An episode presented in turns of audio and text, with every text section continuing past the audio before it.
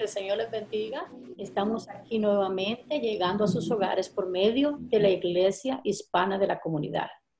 Estamos aquí ya increíblemente el primer fin de semana del mes de junio. El tiempo se ha ido súper rápido y le damos gracias a Dios por todo lo que el Señor nos da todos los días. Estamos aquí llegando a sus hogares, esperando que ustedes puedan abrir las puertas de su corazón para poder recibir palabra que traemos hoy. Traemos una palabra grandiosa, esperando de que esta palabra llegue al corazón de cada uno de ustedes. Y como ustedes saben, estamos aquí para tener nuestro servicio eh, por medio de la Iglesia Hispana, la comunidad. Yo les quiero dar la bienvenida a cada uno de ustedes, de los que van a poder estar con nosotros el día de hoy. Así de que el Señor les bendiga a cada uno, mis hermanos, mis amigos que nos están viendo esta tarde. Muchas bendiciones, que el Señor traiga lluvia de bendiciones para cada uno de ustedes. Y vamos a tomar un tiempo para poder orar y poder tener un contacto con el Señor, ya que es muy importante que nosotros hagamos todos los días ese cambio en nuestras vidas de poderle pedir al Señor dirección. Así de que donde usted se encuentra, yo le quiero acompañar, que cierre sus ojos y que me acompañe en oración. Señor, te damos gracias porque tú eres grande, poderoso y misericordioso, Padre. Gracias, Señor Jesús, por bendecir este mes de junio, Padre que ya increíblemente estamos ya celebrando el primer fin de semana de junio, Padre.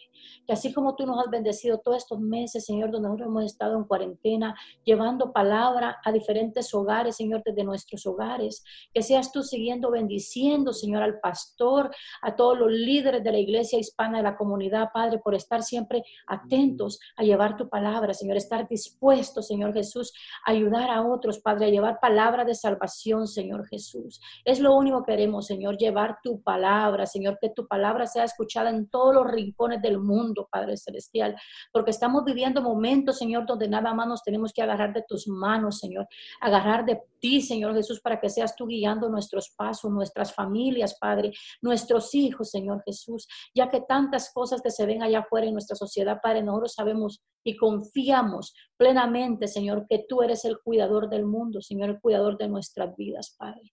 Tú eres el que siempre estás con nosotros en todos los momentos difíciles, Señor Jesús. Yo sé que a veces pasamos tribulaciones, Padre, pero en medio de ese dolor, en medio de todo ese llanto, tú estás, Señor, limpiando nuestras lágrimas, Padre Celestial dándonos fuerza, Señor Jesús. Tu palabra dice que Tú nos das fuerzas, Señor. Tú nos das fuerzas cada día, Padre Celestial. Y yo sí sé, Señor, y lo creo, Padre Celestial. Porque he sentido, Señor, tu mano en mi hombro cuando yo he estado cansada, cuando he estado agobiada, Padre. Solamente tú me has dado, Señor, esa libertad de poder sentirme libre, Señor, de poderme sentir feliz, Señor Jesús, de poderte sentir, Señor. Y así como tú lo has hecho en mi vida, Padre, yo te pido que seas tú, Señor, ayudando a cada persona, Padre, ayudando a cada ser humano que necesita Señor. Ayuda a todos los niños, Señor, a todos los jóvenes, Padre, a todos los enfermos del mundo, Padre. Pon tu mano sanadora, Señor, porque tú eres nuestro doctor por excelencia, Padre, y para ti no hay nada imposible, Señor Jesús. Yo sé, Señor, que tú tienes un llamado para cada uno de nosotros, Padre Celestial. Yo quiero que seas tú, Señor, que te quedes con todos los que estamos aquí, Llevando tu palabra, Señor Jesús. Yo quiero que seas tú, Señor Jesús, teniendo el control, Padre, que tu Espíritu Santo se pueda sentir, Señor Jesús, que podamos sentirlo, así como nosotros lo sentimos, Señor, que también las personas que nos vean sientan ese momento contigo, Padre bendito, porque tú eres grande, tú eres poderoso, Señor Jesús, y tú tienes control de cada uno de nosotros. Bendice a todos los que estamos participando el día de hoy, Señor. Yo quiero bendecir a mis hijos, Señora Ashley y a David, porque están aquí dispuestos para llevar tu palabra, Señor. Bendícelos, Señor. Dales fuerzas, dale, dales entendimiento, Señor, y sabiduría, Señor Jesús. Y de igual manera, Señor, bendice a Pedro, a Yesenia, al pastor, a David, a todos los que estamos aquí hoy, Señor Jesús, que tú seas hablando a través de ellos, Padre Celestial. Úsalos, Padre, úsalos, Señor Jesús. Y así queremos, Padre, que seas tú el que te quedes el resto del día, Señor Jesús. En el nombre tuyo te lo pedimos, mi Dios. Amén. Y ahora vamos a entrar a lo que es nuestra lectura bíblica y lo vamos a encontrar en el libro de Salmos 138. Así de que si usted tiene una Biblia, yo le pido de que por favor la busque y si no, pues nada más escuche que no lo vamos a escuchar. Ashley va a leer los primeros cuatro capítulos del Salmo 138 en inglés y David lo va a leer en español. Así de que por favor quédense con nosotros. I will praise you, Lord, with all my heart. Before the gods, I will sing your praise. I will bow down toward your holy temple and will praise your name for your unfailing love and your faithfulness. For you have so exalted your solemn decree that it surpasses your fame. When I called you, you answered me, you greatly emboldened me. May all the kings of the earth praise you, Lord, when they hear what you have decreed. Ok, ahora David lo va a leer en español para que ustedes puedan escuchar lo que la palabra dice.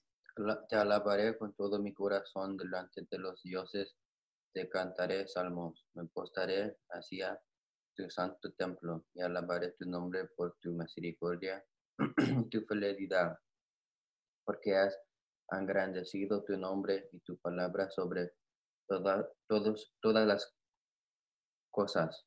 El día que clamé, me, me respondiste, me fortaleciste con vigor en mi alma. Te alabarán, oh Jehová, todos los reyes de la tierra, porque han oído los dichos de tu boca. Así de que ahora, hermanos, lo dejamos para que ustedes escuchen. Vamos a entrar en lo que es el tiempo de alabanza.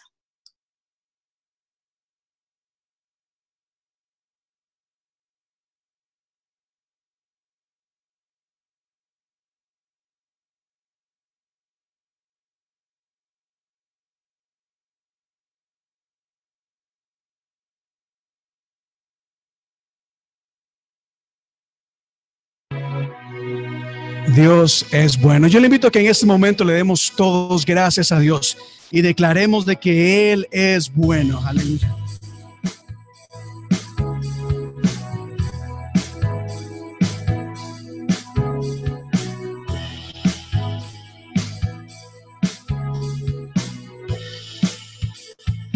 Y este canto dice así. Quiero alabarte, Señor con todo el corazón y contar todas tus maravillas. Quiero alegrarme en ti, regocijarme en ti, cantar a tu nombre, oh Altísimo. Bueno, bueno es, bueno, bueno es, bueno, bueno es mi Dios. Díselo así, tú eres bueno, Dios. Bueno, bueno es, bueno, bueno es, bueno bueno es mi Dios. Así Dios es bueno, iglesia.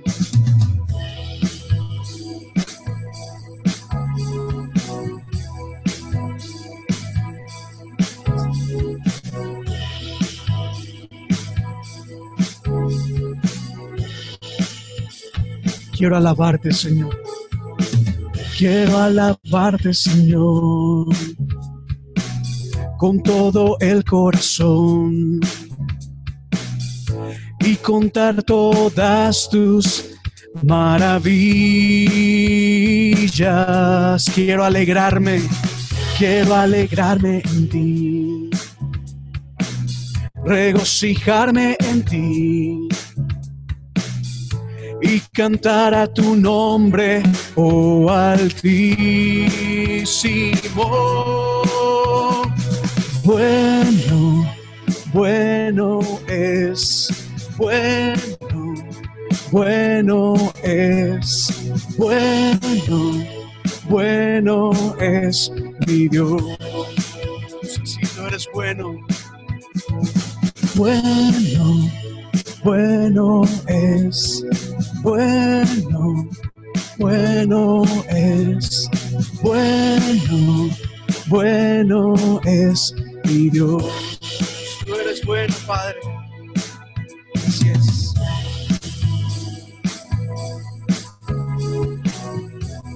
Vamos todos juntos a unirnos y decir, Dios, tú eres bueno. Vamos a agradecer las bondades y misericordias de nuestro Padre Celestial.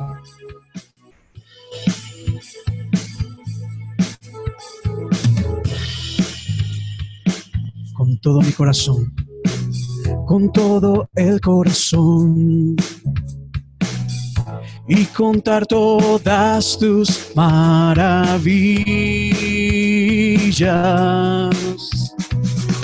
Quiero alegrarme en ti, regocijarme en ti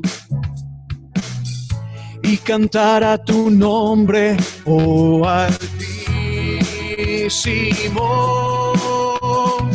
Bueno, bueno es, dígalo así, bueno, bueno es, bueno, bueno es mi Dios. Así Dios, tú eres bueno, bueno, bueno es bueno, bueno es, bueno, bueno es mi Dios. Una vez más, tú eres bueno. Bueno, bueno es, bueno, bueno es, bueno, bueno es mi Dios.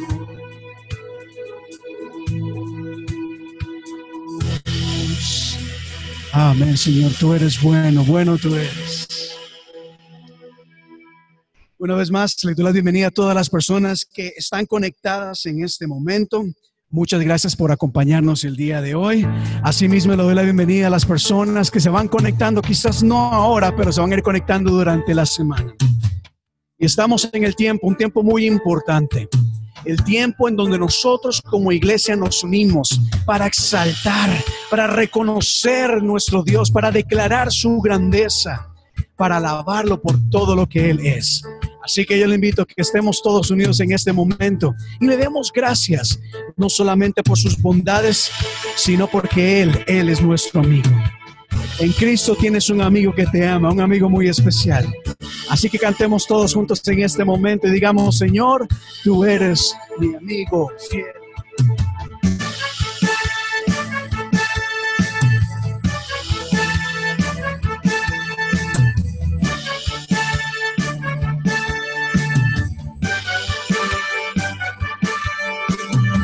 Soy yo para que en mí tú pienses?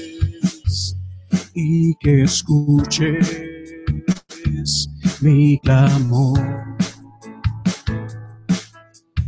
Es verdad lo que tú hoy me dices, que me amas, me asombras. ¿Quién soy yo para que en mí tú pienses? y que escuches mi clamor. Es verdad lo que tú hoy me dices, que me amas, que me amas, me asombra. Eres mi amigo fiel, eres mi amigo fiel Eres mi amigo, fiel tu amigo soy. Eres mi amigo fiel. Eres mi amigo fiel. Eres mi amigo fiel, tu amigo soy.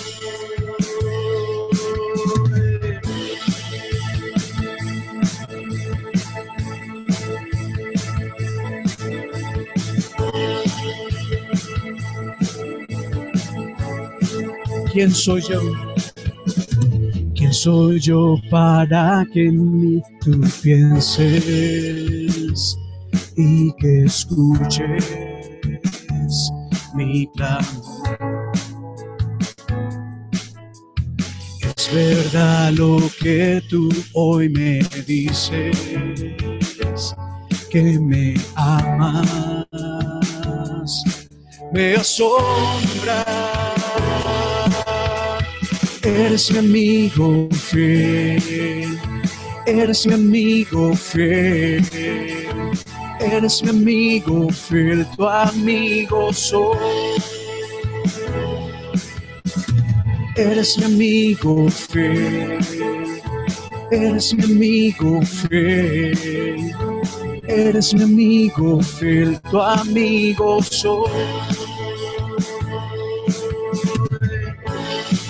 Tú eres mi amigo. Un amigo fiel.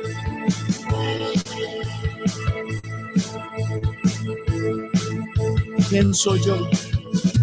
¿Quién soy yo para que en mí pienses y que escuches?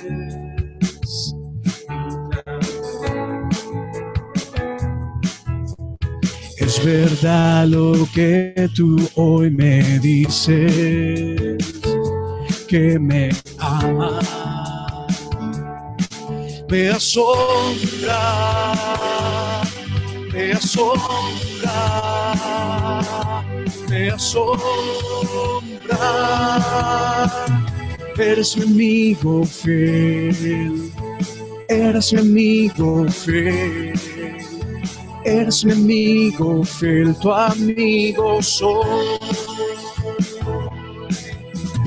Eres mi amigo fiel, eres mi amigo fiel eres mi amigo fiel, tu amigo soy, tu amigo soy, tu amigo soy.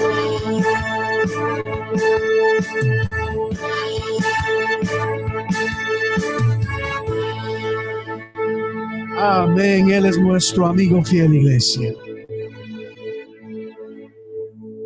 Amén, gloria al Señor, nuestro amigo fiel, ¿verdad? Él es el único amigo fiel. Así de que imagínense el amigo fiel que siempre está con nosotros, que siempre camina con nosotros, que siempre nos agarra de la mano, siempre nos consuela. Qué bueno es saber que Él es nuestro amigo fiel. Así de que nosotros sabemos de que la Iglesia Hispana de la Comunidad, hermanos, todos los primeros domingos de cada mes siempre oramos por nuestros niños y por nuestros jóvenes porque es muy importante que nuestra juventud esté en las manos del Señor. Y nosotros sabemos que ellos son unos niños inocentes, jóvenes inocentes que necesitan ese apoyo de los adultos, el apoyo del Señor, que el Señor sea siempre cuidándolos. Así que donde usted esté, si usted tiene un niño, una niña o un hijo adolescente, usted puede cerrar sus ojos y poder orar conmigo para que sea Dios obrando a través de los jóvenes y de los niños. Oremos. Señor, te damos gracias, Padre, en esta mañana, Señor. Qué lindo escuchar tu palabra, Señor, tu música, Señor, donde tú dices que solo tú eres nuestro amigo fiel. Y es verdad, Señor Jesús, solamente en ti confiamos, Padre. Tú eres el único amigo que no nos defrauda, Señor. El único amigo que siempre nos consuelas. El único amigo, Señor, que nos das paz, que nos das tranquilidad, Señor, que nos das amor, Señor Jesús. Yo en esta mañana, Padre, vengo ante ti, Señor Jesús poniéndote la vida de todos los jóvenes de la iglesia hispana de la comunidad y todos los jóvenes del mundo, Padre Celestial, no importa dónde se encuentran, Señor Jesús. Yo quiero que seas tú, Padre, guiando los pasos de cada uno de ellos, Padre guiando sus mentes, Padre, sus corazones, Señor Jesús, para que sean unos niños que puedan recibir tu presencia, Padre, que puedan tener un contacto contigo, Padre, que te puedan conocer, Señor Jesús. Ábrele las puertas, Señor Jesús, para todas las oportunidades que ellos puedan tener, Señor. Pero primero, Señor, dales esa paz que ellos necesitan, ese amor, Señor, ese consuelo, Señor Jesús. Bendice a todos los jóvenes que se graduaron este año, Padre, y que lamentablemente por todo lo que estamos pasando no se les pudo celebrar sus triunfos, sus logros, Señor Jesús. Pero tú, yo sé, Señor, que tú sí se los celebraste, Padre. No importa, Señor, si no se hizo nada, pero yo sé que tú, Señor Jesús, se le celebraste, porque todo lo que los jóvenes han pasado, Señor, merecen que nosotros se lo aplaudamos, merecen que nosotros se lo digamos, qué orgullosos estamos de ellos, Padre. Yo sé que tú te sientes orgulloso de tus hijos, Padre. Yo te pido, Señor, a todos esos jóvenes que se acaban de graduar de high school y van a hacer un proceso para la universidad, Padre, que seas tú abriéndoles la puerta de la mejor universidad, Padre. Que seas tú, Señor, abriéndoles puertas en sus corazones, Padre sus mentes, dándoles sabiduría, dándoles entendimiento, Padre, para que esos jóvenes y, hombres y mujeres, Señor, se sientan que tú estás con ellos, Padre, que ellos puedan recibir todas las oportunidades, Padre, que ellos puedan tener, Señor, y sentir que tú estás caminando con ellos, Padre. Bendice a cada familia de cada hijo, Señor. Bendice a toda la familia, Señor Jesús, para que puedan enseñarle a sus hijos, Señor, tu palabra, tu amor, Señor Jesús. Qué lindo es caminar en tu presencia, Padre. Qué lindo es sentirte, Señor Jesús, y enseñarle a nuestros hijos, Padre, el amor grandioso que tú tienes para cada uno, Padre. De igual manera, Señor, te pido por los jóvenes, Señor, por los niños, Padre, de nuestra iglesia, por los niños del mundo entero, Padre Celestial, por los niños de todos los países, Señor Jesús, que están sufriendo, que están pasando momentos difíciles, emocionales, psicológicos en estos momentos, Señor, donde estamos en casa tanto tiempo, Padre. Yo quiero que seas tú, Padre Celestial, curando esas heridas, curando esos corazones, Padre, dando alimento espiritual, Padre, porque qué lindo es sentir tu alimento, Señor, en nuestras vidas, Padre. Gracias, Señor Jesús, por proveernos salud, por proveernos alimentación, Padre, por proveernos vivienda, Señor Jesús. Yo te quiero dar gracias, Padre, por todo lo que tú nos das, Padre Celestial. Bendice a esos chiquitines, Padre, que empiezan ahora el verano, Señor, a estar de vacaciones en sus hogares. Ayúdalos, Padre. Bendice, Señor, que, la, que mejore la situación, tanto en Estados Unidos como en todos los países del mundo, Padre Celestial, donde nos podamos sentir libres otra vez, Padre, donde podamos sentir que podemos correr plenamente, Señor, caminar, Señor, sin peligro de nada, Señor Jesús. Yo quiero que seas tú poniendo tu mano, Señor, sobre todos los niños enfermos del mundo, Padre. Protégelos, Señor Jesús. Dale sanidad, Padre. Para ti no hay nada imposible, Señor. Cúbrelos con tu mano, Señor. Llévalos donde tú quieres llevarlos, Padre Celestial, guiados por ti, Padre. Que tú seas el ángel guardián para cada alma, Padre Celestial. No importa la edad, Señor. No importa la edad, si es niño, si es joven. Tú tienes el control, Señor, completo de ellos, Padre Celestial.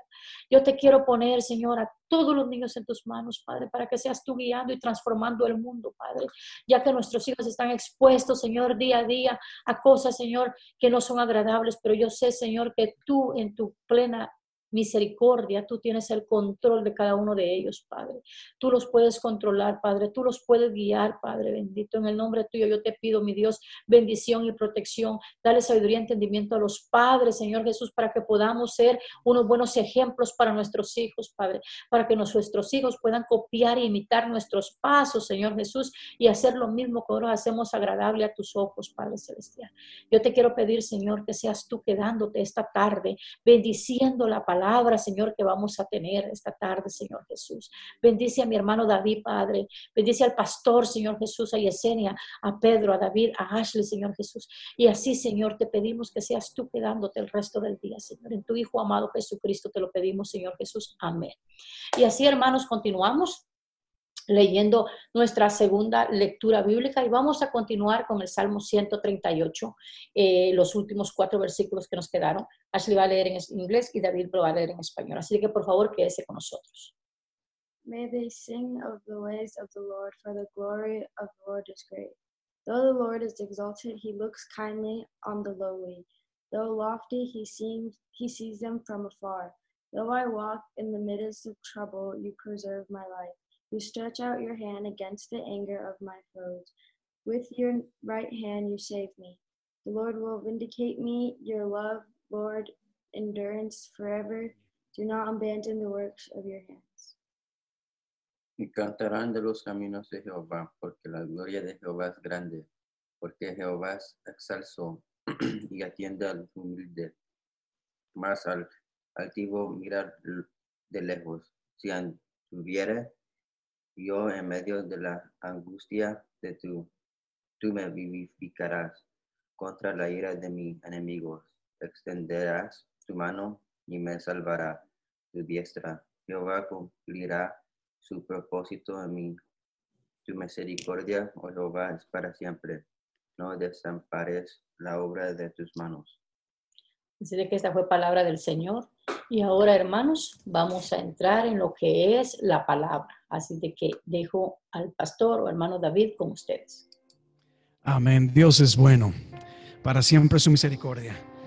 Qué bueno, de verdad, una vez más le doy las bienvenidas. Y antes de entrar en la palabra del Señor, quiero invitarle a que usted eh, se una a nosotros una vez más y vamos a cantar. Vamos a darle gracias a Dios. Hay un canto que nos invita a gozarnos delante de Él. El canto es muy sencillo y dice, toma el pandero, ven a danzar, toma el pandero, ven y subamos ante la presencia del Señor y con voces de júbilo exaltemos a nuestro Dios Padre Celestial.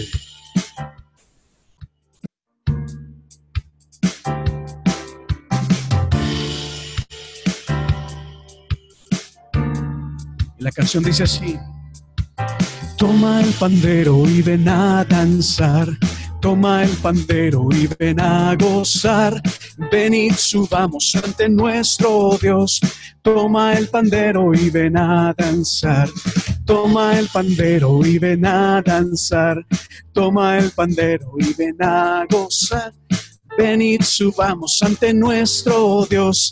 Toma el pandero y ven a danzar. Cantaré, danzaré y me gozaré en tu presencia, Señor.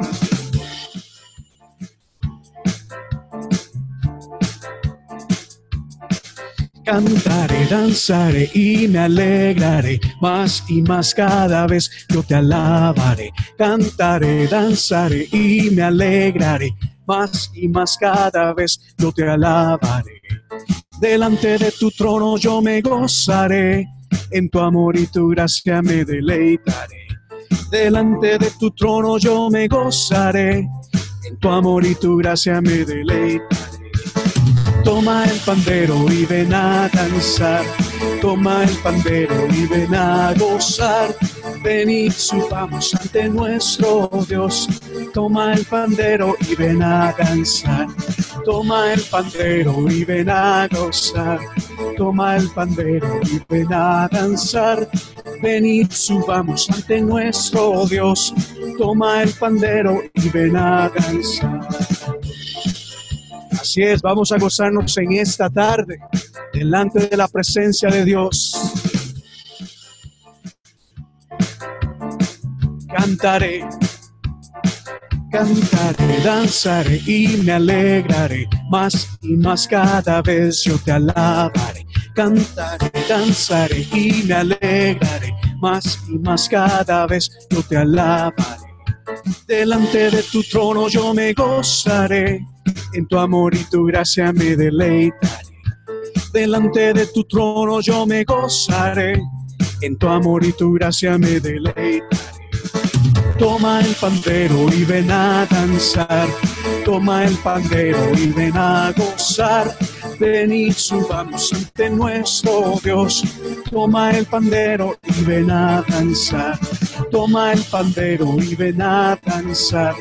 Toma el pandero y ven a gozar. Ven y subamos ante nuestro Dios. Toma el pandero y ven a danzar. Así es, gozándonos en la presencia de Dios. Cantaré, danzaré y me alegraré más y más cada vez yo te alabaré. Cantaré, danzaré y me alegraré más y más cada vez yo te alabaré. Delante de tu trono yo me gozaré, en tu amor y tu gracia me deleitaré. Delante de tu trono yo me gozaré en tu amor y tu gracia me deleite. Toma el pandero y ven a danzar. Toma el pandero y ven a gozar. Ven y subamos ante nuestro Dios. Toma el pandero y ven a danzar.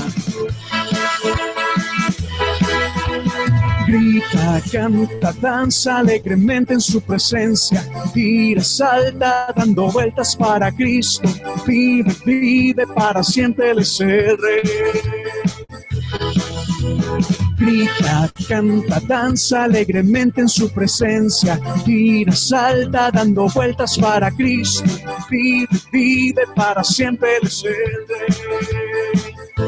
Así Él es, es el Rey de Reyes y Señor de Señores.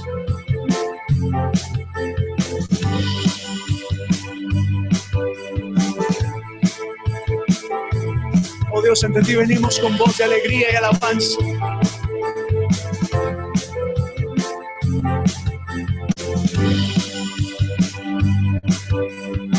Grita y canta y gózate en la presencia de Dios. Grita, canta, danza alegremente en su presencia. Vida salta dando vueltas para Cristo. Vive, vive para siempre el ser Grita, canta, danza alegremente en su presencia. Vida salta dando vueltas para Cristo. Vive, vive para siempre el ser Vive para siempre el ser rey. Vive para siempre el ser rey. Vive para siempre el rey. Así es, vive para siempre. Él es nuestro rey. Aleluya. Grande, grande tú eres. Te alabamos, oh Dios, el día de hoy. Bendito tú eres. Gracias, Señor. Abrimos nuestro corazón delante de ti, levantamos nuestra voz para declarar que tú eres grande y poderoso. Sobre todo tú eres nuestro Rey. Gracias, oh Dios, por la oportunidad que nos das de poder venir, Señor, ante tu presencia. Y sabemos de que cuando levantamos nuestra voz en adoración, algo maravilloso sucede a nuestro alrededor.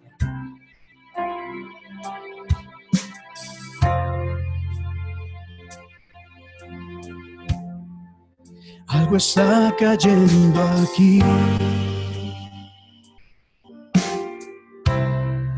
Es tan fuerte sobre mí.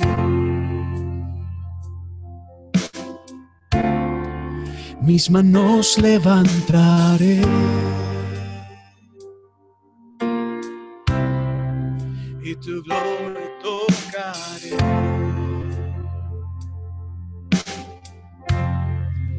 Algo está cayendo aquí.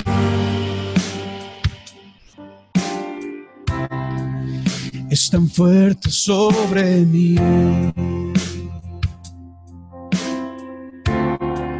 Mis manos levantaré.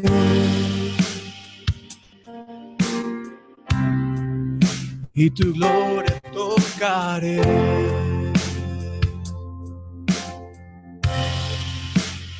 Está cayendo.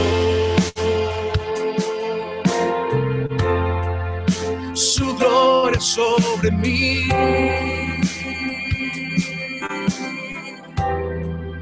Sanando heridas, levantando al caído, su gloria está aquí.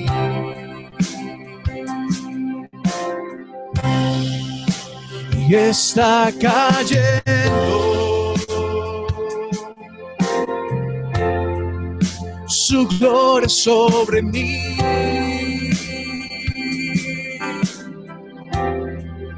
Sanando heridas, levantando al caído, su gloria está aquí.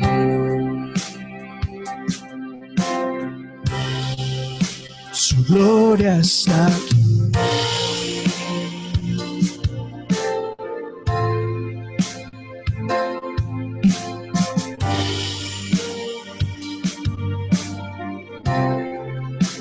Y está cayendo. Su gloria sobre mí.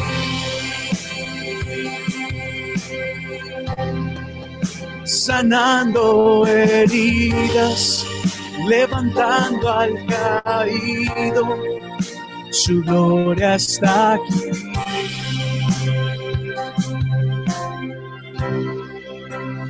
Y está cayendo. Su gloria sobre mí. Sanando heridas, levantando al caído, su gloria está aquí.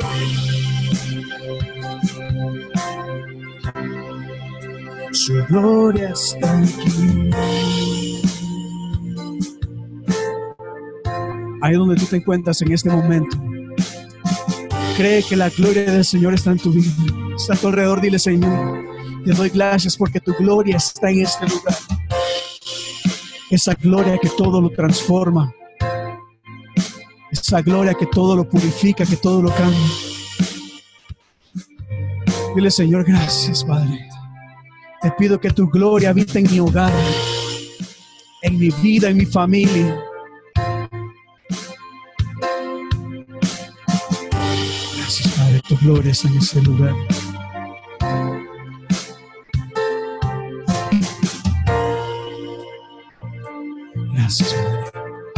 Padre. Así mismo te invito a que en ese momento le digas, Señor, preparo mi mente y mi corazón y lo dispongo para escuchar tu palabra. Hay un anhelo en mi ser de escucharte, de conocerte más. Padre, ministra mi vida el día de hoy. Que esta palabra sea transformadora y cambie, Dios. Escudriñe lo más profundo de mi ser. Enseñe, que me corrija, que me edifique. Que me ayude a caminar, oh Dios, bajo tus estatutos y mandamientos. Levante y transforme, Padre. Háblame el día de hoy. Háblame, Señor. Háblame, oh Dios, en esta tarde.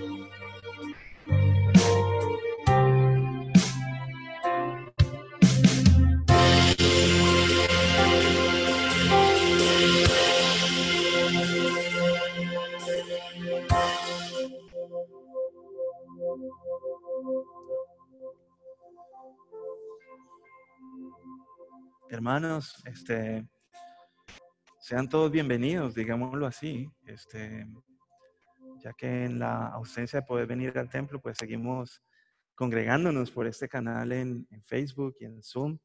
Y quiero bendecirlos y saludarlos en, esta, en, esta, en este domingo. Entiendo que es el primer domingo del mes de junio, ¿verdad? Y no sin dejarles saber pues que los pensamos mucho, los extrañamos mucho, son muy importantes para nosotros y ahora que estoy eh, aquí en la congregación y aquí en el templo, ¿verdad? Y la iglesia está ausente, eh, está ciertamente ausente de personas, pero estamos presentes en el Señor y la palabra de Dios no está presa, pues estamos aquí orando por todos ustedes, orando por la iglesia hispana de la comunidad. Estamos eh, conscientes de que estamos viviendo tiempos complejos, difíciles. Este año pareciera que fuese el apocalipsis hecho, hecho realidad con el coronavirus, con la economía y ahora con todas estas protestas que ciertamente y civilmente son necesarias este, para proclamar una, una voz de justicia en las minorías y en las comunidades este, menos favorecidas. Pero como dice la palabra, la palabra de Dios no está presa, este, estamos aquí y hoy es un día más para darle gracias al Señor y para, para celebrar nuestra fe que es en Cristo Jesús. Así que tengan muy buenos días, sean bienvenidos. Yo quisiera compartir algunas notas, un mensaje que este, hemos estado preparando y reflexionando en estos últimos días, especialmente que en la ausencia de la participación en el servicio, pues nos hemos dado la tarea de trabajar fuerte y duro con los grupos de, de alcance. Algunos de ustedes saben que son los grupos de alcance, otros no han tenido el privilegio de participar pero quiero decirle que como iglesia nos seguimos reuniendo, ya sea por este medio, y los grupos de alcance han sido una alternativa muy buena para continuar proclamando la palabra del Señor, ¿verdad? La Biblia dice que ahí donde se reúnen dos o tres en su nombre, el Señor está en medio de nosotros, ¿verdad? Y eso es precisamente, perdón, esa es precisamente la base y el fundamento y la piedra angular en la cual nosotros hemos tenido toda esta iniciativa de reunirnos, de compartir a través de los grupos de alcance, de reunirnos los miércoles y los lunes a las, a las 7 de la noche, perdón, y en algunas ocasiones los viernes en la madrugada para orar por todos los miembros de la iglesia, ¿verdad? Y, y estos grupos tienen una dinámica bien especial y quiero hablar un poco de lo que hemos hecho en ellos, porque es, es importante como, como iglesia, entendiendo que yo soy iglesia, que tú eres iglesia, que ciertamente este templo, este es el lugar donde nos congregamos, pues esto es, una, es un edificio, es una asamblea, es una congregación que facilita eso. Pero si bien ciertamente, y es que la palabra ha establecido que tú y que yo somos templos del Dios viviente, y que Él ha puesto su espíritu en nosotros, ¿verdad? Precisamente Él ha venido y ha habitado en nosotros para darnos vida, vida abundante y para cumplir su propósito con toda la creación. Así que es importante eh, comentar, por ejemplo, que los grupos han sido un vehículo muy interesante. La garganta seca hoy. Los grupos han sido un vehículo muy interesante para que nos, nos juntemos como, como hermanos, como iglesia, y presentan una oportunidad donde todos podemos compartir en un mismo formato y libremente y reflexionar en la palabra, en lo que la palabra ha producido en nuestras vidas y ha producido en nuestros corazones. no sé qué me pasa hoy con mi garganta. Y esta ha sido una oportunidad este, enorme de compartir. Eh, hemos tenido discusiones entre seis, ocho, diez, dos hermanos a la misma vez utilizando Zoom acerca de los propósitos de Dios para con nuestras vidas, para con nuestras familias, para con la iglesia. Y una de las cosas que, viene a mi mente continuamente cada vez que tenemos estas, estas reuniones y que tenemos estas reflexiones es, es que la tecnología nos ha permitido continuar unidos, celebrando nuestra fe. Y ese es un principio que precisamente el Señor ha establecido, que nosotros nos reunamos en torno a Él y cuando somos dos o tres unidos, entonces Él se manifiesta. Y ese principio de fe, ese principio de unidad, Él lo ha llamado iglesia. Y eso es lo que somos, somos la iglesia de Jesucristo en realidad. Cuando tu fe se une con la mía y entonces juntos celebramos y levantamos el nombre de Cristo. Y Él ha prometido que cada vez que ocurre esa celebración, pues Él va a aparecer, Él va a estar en medio de nosotros, su presencia va a estar manifiesta. En estos días, por ejemplo, con Yesenia había una conversación en, en uno de los, de los, grupos de alcance y ella decía, estamos meditando sobre eh, la analogía del espíritu, que es como el viento, no sabemos de dónde viene ni a dónde va, ¿verdad? Pero así lo podemos sentir, lo podemos experimentar. Aunque no vemos el origen ni vemos el destino, podemos percibirlo. Nuestro cuerpo siente el viento. Y así mismo Dios. A veces no entendemos ni sus principios, ni sus metas, ni su destino, ni su propósito, pero sabemos que Él está allí. Podemos percibirlo, podemos entenderlo, podemos conocer su mente y sus pensamientos a través de la palabra. Entonces es un privilegio y es una maravilla que el mismo Señor Jesús haya establecido esto, ¿verdad? Que nos reunamos dos o tres en su nombre y entonces Él va a estar ahí en medio de, de nosotros, como dice la promesa. Entonces la reflexión ha sido, una y otra vez es la iglesia. He estado cuestionándome, este, si bien ciertamente nuestra celebración y nuestro culto racional es importante, venir los domingos y venir entre semana, este, es más importante todavía que tú y que yo seamos conscientes de que tú y yo nos necesitamos, ¿verdad? Que tu fe tiene que ser alimentada a través de mi testimonio y que, y que tu testimonio tiene que alimentar mi fe. Así que hay una condición de, que es mutua, que somos, somos incluyentes, somos parte de un cuerpo, a pesar de nuestras diferencias significativas, ¿verdad? Habemos unos bajitos, otros más altos, otros de una condición económica limitada, otros con una condición económica más afluente. La realidad de todo esto es que Cristo está en medio y es Señor. Y que Cristo, ¿verdad? Cuando nosotros ponemos nuestros ojos en Él, no importa qué diferencia nos separen ni qué barrera hay, todos vamos a venir a postrarnos delante de Él, ¿verdad? Como todo pueblo y nación. Todos doblan sus rodillas ante el Rey de Reyes y Señor de Señores.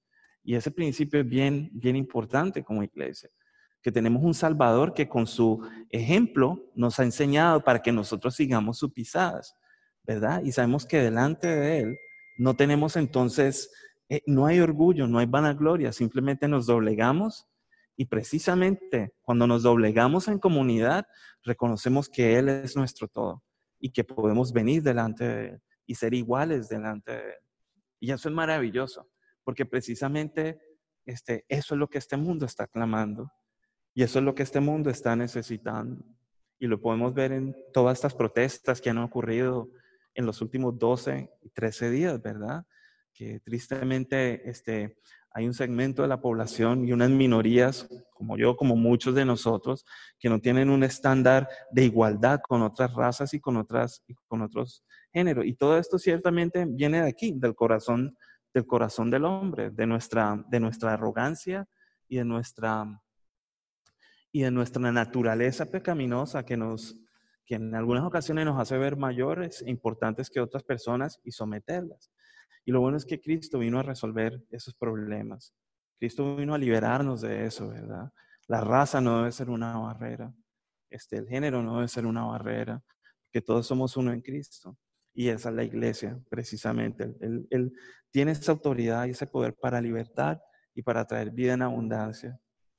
Este, así que yo quiero hablar de la, de la iglesia, ¿verdad? Hay un versículo que ha estado girando en, en, en mi mente los últimos días. Quiero hacer una, una reflexión sobre eso, porque ciertamente tú y yo tenemos una visión que Dios ha traído para nosotros, pero en lo colectivo, en el grupo y en la asamblea de creyentes, Dios también tiene un propósito y es un propósito maravilloso del cual todos hacemos parte como un solo cuerpo, ¿verdad? Como David Guzmán que está aquí hablando, este, mi mano no puede irse a tocar el piano mientras yo estoy hablando todo mi cuerpo tiene que estar coordinado, todo mi cuerpo tiene que estar concertado, todo mi cuerpo tiene que ser una sola expresión y esa expresión en este momento tiene que estar enfocada a hablar las palabras que el Señor me está dando, a reflexionar en el mensaje que me ha dado. Así que mi vida tiene que funcionar de manera coherente, como un solo cuerpo, una sola mente, una sola fe. Y precisamente así es la iglesia del Señor. Tú y yo tenemos que ser elevados a una posición donde estemos igual en cuanto al conocimiento de Jesús, para que el mismo Señor, que es la cabeza, pueda manifestar su cuerpo, ¿verdad? Porque hay un, hay un principio que, y es el principio en el cual he estado reflexionando, y es precisamente que nosotros al mundo eh, le tenemos, eh, le debemos algo, ¿verdad? Y dice la palabra, y más adelante voy a entrar en esto, no hay necesidad de que lo busque. En Romanos 8, 19 dice, porque el anhelo ardiente de la creación es el aguardar la manifestación de los hijos de Dios. Así que toda la, toda la, creación en su conjunto, la sociedad, los seres vivos inertes, están esperando que tú y yo como pueblo de Dios nos manifestemos con la gloria que Dios ha depositado en nosotros, con el tesoro que Él ha depositado en nosotros, que es su poderoso evangelio con el testimonio de resurrección, ¿verdad? Que así como fue en una cruz y murió por nuestros pecados, también resucitó. Pero a todos los que creemos, a los que creemos en su nombre, les, nos ha dado potestad de ser llamados hijos de Dios para que su resurrección ocurra también en nosotros. Y ya no vivamos nosotros, sino que muertos al pecado, Él viva en nosotros, camine en nosotros, piense en nosotros, mecanice y movilice la voluntad del reino de los cielos en toda esta tierra que tanta necesidad tiene. Así que el mismo Señor dijo, a ustedes les conviene que yo me vaya, porque si yo no me voy, no voy a enviar a, otro que va a venir para consolarles, para ayudarles. Y este es el Espíritu Santo, que también va a hablar un poquito más de esto. Así que la iglesia, vamos a, vamos a, reflexionar en, en unos puntos Primero es, que ya lo habíamos mencionado, ¿verdad? Cuando dos o tres creyentes se unen en fe, pues se hace iglesia. Cuando tú y yo, así sea a través de un teléfono, así sea a través de internet, o nos encontremos en la calle y tengamos una conversación donde invoquemos el nombre del Señor y coloquemos el reino como prioridad, tú y yo estamos haciendo iglesia. Y esa es la voluntad de Dios, ¿verdad? Que cuando nosotros hablemos con salmos, con cánticos, con himnos espirituales, el Espíritu Santo venga y nos llene. Por eso en nuestras casas tiene que haber un ambiente de iglesia, donde nosotros tenemos que autoridad para que la palabra de Dios sea comunicada, sea reflexionada, sea hablada con nuestros hijos, con nuestra esposa, con nuestros familiares, con nuestros parientes, para que haya una, haya una oportunidad donde la palabra sea expuesta.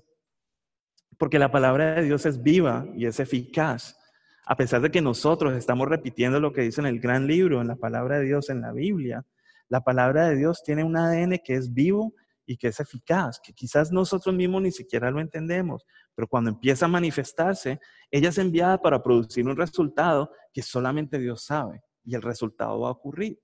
Por eso es necesario que siempre establezcamos en nosotros, en nuestras casas, un ambiente de comunicación donde la palabra esté en medio, ¿verdad? Dice que si alguno hable, hable conforme a las palabras de Dios. Dice la palabra, porque ahí hay, sabiduría. Dice que la palabra de Dios es viva y es eficaz. Dice que la predicación es locura para los que se pierden, pero ciertamente para nosotros es poder de Dios. El poder de Dios se manifiesta de esa forma. Dice que la palabra, el verbo, se hizo carne y habitó entre nosotros. Y vimos su gloria, gloria como la del Padre. Yo en estos días estaba reflexionando un poco sobre este tema porque estaba meditando sobre la efectividad de la palabra de Dios, ¿verdad? Y el Señor estaba como diciéndome como que mi palabra es tan poderosa y es tan efectiva que, que esto funciona de la siguiente manera. Tú confías en lo que yo, yo digo y yo ni siquiera necesito estar ahí presente. Y yo me puse a pensar, ¿y cómo funciona esto? Y hay evidencia este, en la palabra que lo, que, lo, que lo apoya. Por ejemplo, cuando el centurión se le apareció al Señor y le dijo, tengo un sirviente que es muy, es muy querido por el pueblo y está enfermo y está, y está muriendo. Y el Señor le dijo, listo, voy a ir contigo y vamos a sanarlo. Y el centurión le dijo, espera, no es necesario que vaya ni que entres en mi casa. Yo soy hombre pecador, pero yo sé, yo sé, así como por ejemplo yo tengo bajo mi mando 100 soldados romanos, si le digo a este necesito que vayas, él va, y si le digo al otro que venga, él viene. Yo sé que si tú dices la palabra y que tú envías una orden, yo sé que mi siervo sanará. Y la reacción del Señor fue bien interesante, porque le dijo, wow, ciertamente no he encontrado fe en todo Israel como la de este hombre, y ciertamente se levantarán muchos del oriente, del occidente, ¿verdad? Hijos de Abraham también, y funcionarán de esta misma manera. Entonces la fe y la palabra, la palabra mecaniza y genera y mueve la fe de esa manera. Por eso es importante hablarla y estarla continuamente, tener los dichos de Dios en nuestra boca. y la iglesia es fundada en una sola verdad, ¿verdad? Eso está en Mateo 16, eh, 16 y cuenta la anécdota de que Pedro tenía una conversación con el Señor y el Señor abrió esta pregunta. ¿Quién dice la gente que soy yo? Entonces Pedro responde en el 16 y voy a leerlo, que lo meditemos un poco. Pedro respondió, tú eres, eso está en Mateo 16, versículo 16, tú eres el Cristo, el Hijo del Dios viviente, afirmó Simón Pedro. Y mire la respuesta que el Señor le dio al apóstol Pedro. Dichoso tú, Simón, hijo de Jonás, le dijo Jesús, porque eso no te lo reveló ningún mortal, sino mi Padre que está en el cielo. Yo te digo que tú eres Pedro, y sobre esta piedra edificaré mi iglesia. Yo entiendo y asumo que esa, ese fundamento que el Señor está colocando ahí como piedra angular es precisamente la revelación de que Cristo, de que Jesucristo es el Hijo del Dios viviente. ¿Verdad? Por allá dice el, el apóstol Juan que aquel que niegue que Cristo vino en carne y sangre, este sea anatema. Y estamos aquí viendo que el mismo Cristo está estableciendo que todo aquel que confiese que Él es el Hijo del Dios viviente, automáticamente empieza a ser parte de iglesia. Y además de eso, mire lo que le dice el apóstol Pedro. Yo te digo que tú eres Pedro. Y sobre esta piedra, sobre este fundamento que tú acabas de decir, que yo soy el Hijo de Dios, edificaré mi iglesia, la iglesia del Señor. ¿Verdad? Aquí hay que tener mucho cuidado este, qué es lo que se está edificando hoy en día. Porque esta iglesia, la iglesia hispana de la comunidad, fue lavada con la sangre de Jesús. ¿Verdad? A, Cristo es a quien le damos gloria y a quien le damos honra. Nuestra fe debe estar sustentada este, no en nuestra predicación, no en la predicación del pastor César, no en la predicación de ningún líder. Nuestra fe tiene que estar sustentada en Cristo, el autor y el consumador de la fe, ¿verdad? En el Hijo del Dios viviente porque Él es el que tiene poder para salvar, para rescatar, para redimir. Así que sobre esta piedra edificaré mi iglesia. Y las puertas del reino de la muerte no prevalecerán contra ella, ¿verdad? Te daré las llaves del reino de los cielos. Todo lo que ates en la tierra quedará atado en el cielo y todo lo que desates en la tierra quedará desatado en el cielo. Así que hay un principio de autoridad, de poder que nos ha sido entregado como, como iglesias para operar espiritualmente a través de la autoridad que el Señor este, eh, nos ha concedido. Y entonces en, en Colosenses 1.24 hay una expansión mucho más grande donde el apóstol Pablo dice lo siguiente, eh, afirma que la iglesia es el cuerpo de Cristo. Y ya en numerosas ocasiones había hecho la analogía en Primera de Corintios de que, de que somos un cuerpo, ¿verdad? Cristo es la cabeza y nosotros como cuerpo, concertados y unidos, somos el cuerpo de Cristo. Pero en Colosenses 1.24 es más, es más directo. Él dice, ahora me gozo en lo que padezco por vosotros y cumplo en mi carne lo que falta de las aflicciones de, de Cristo por su cuerpo, que es la iglesia. O sea que nosotros en unidad, concertados, en visión, compartiendo nuestra fe, articulándola y creciendo, somos el cuerpo de Cristo, somos su expresión, ¿verdad? Con la llenura del Espíritu Santo, nosotros seguimos ejerciendo ese ministerio de reconciliación que nos fue otorgado a nosotros. ¿Y cuál es ese ministerio? Precisamente que la gente entre en amistad, entre en, diálogo con el Señor. Eso es todo lo que nosotros dos tenemos que hacer, tú y yo juntos como pueblo de Dios. Conciliar la gente para que se vuelva a Dios. Entonces vamos a entrar en poco en materia eh, y quiero, quiero, quiero que exploremos juntos eh, el libro de Efesios en el capítulo 5, versículo 25, ¿verdad? Allí hay una analogía entre este, la iglesia como una esposa y el esposo que es el Señor Jesús, ¿verdad? Dice, dice en Apocalipsis que nosotros hemos sido llamados para las bodas del Cordero, ¿verdad? Donde la iglesia va a ser tomada y luego va a, ser, va va a entrar en nupcias con el Señor Jesucristo y nos vamos a hacer uno solo. Y esto suena como película de ciencia ficción, pero es interesante porque hay numerosos versículos que articulan y que apoyan esa idea, no solamente de que nosotros algún día vamos a ver el Señor, sino que vamos a ser uno en Él. Curiosamente, Él tuvo esa oración que está eh, en el huerto de los olivos, ¿verdad? Antes de ser entregado, donde dice, Padre, para que ellos, así como tú y yo somos unos, para que yo en ellos y ellos en mí, seamos uno también. O sea que hay, hay un llamado universal, sobrenatural, de que un día todos nosotros seamos amalgamados como el Señor y seamos parte de Él en esas mansiones que nos están esperando. Y para llegar a ese punto, tenemos que aprender, tenemos que ejercer lo que nos ha sido enseñado, tenemos que caminar en el proceso de santificación, ¿verdad? En la purificación. Así que si ya están en Efesios 5, 25, como dice Pastor César, ya voy para allá. Dice así, esposos, amen a sus esposas. Esto también va para mí porque, como decía la otra vez, a veces uno quiere estrangular a su esposa, pero hay que amarlas, ¿verdad? Como vaso más frágil, dice la palabra, para que nuestras oraciones no tengan estorbo.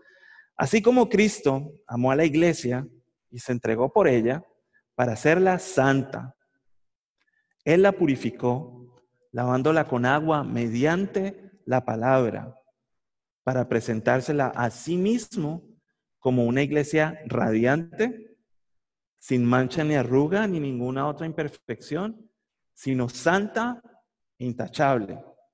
Quiero volverlo a leer porque este versículo, en este versículo hay visión, en este versículo hay perspectiva para nuestras vidas espirituales como creyentes, no solamente las individuales, sino en nuestra familia, sino también en lo colectivo, en la iglesia y en la congregación en la cual nosotros nos estamos participando versículo 25, esposos, amen a sus esposas, así como Cristo amó a la iglesia y se entregó por ella para hacerla santa.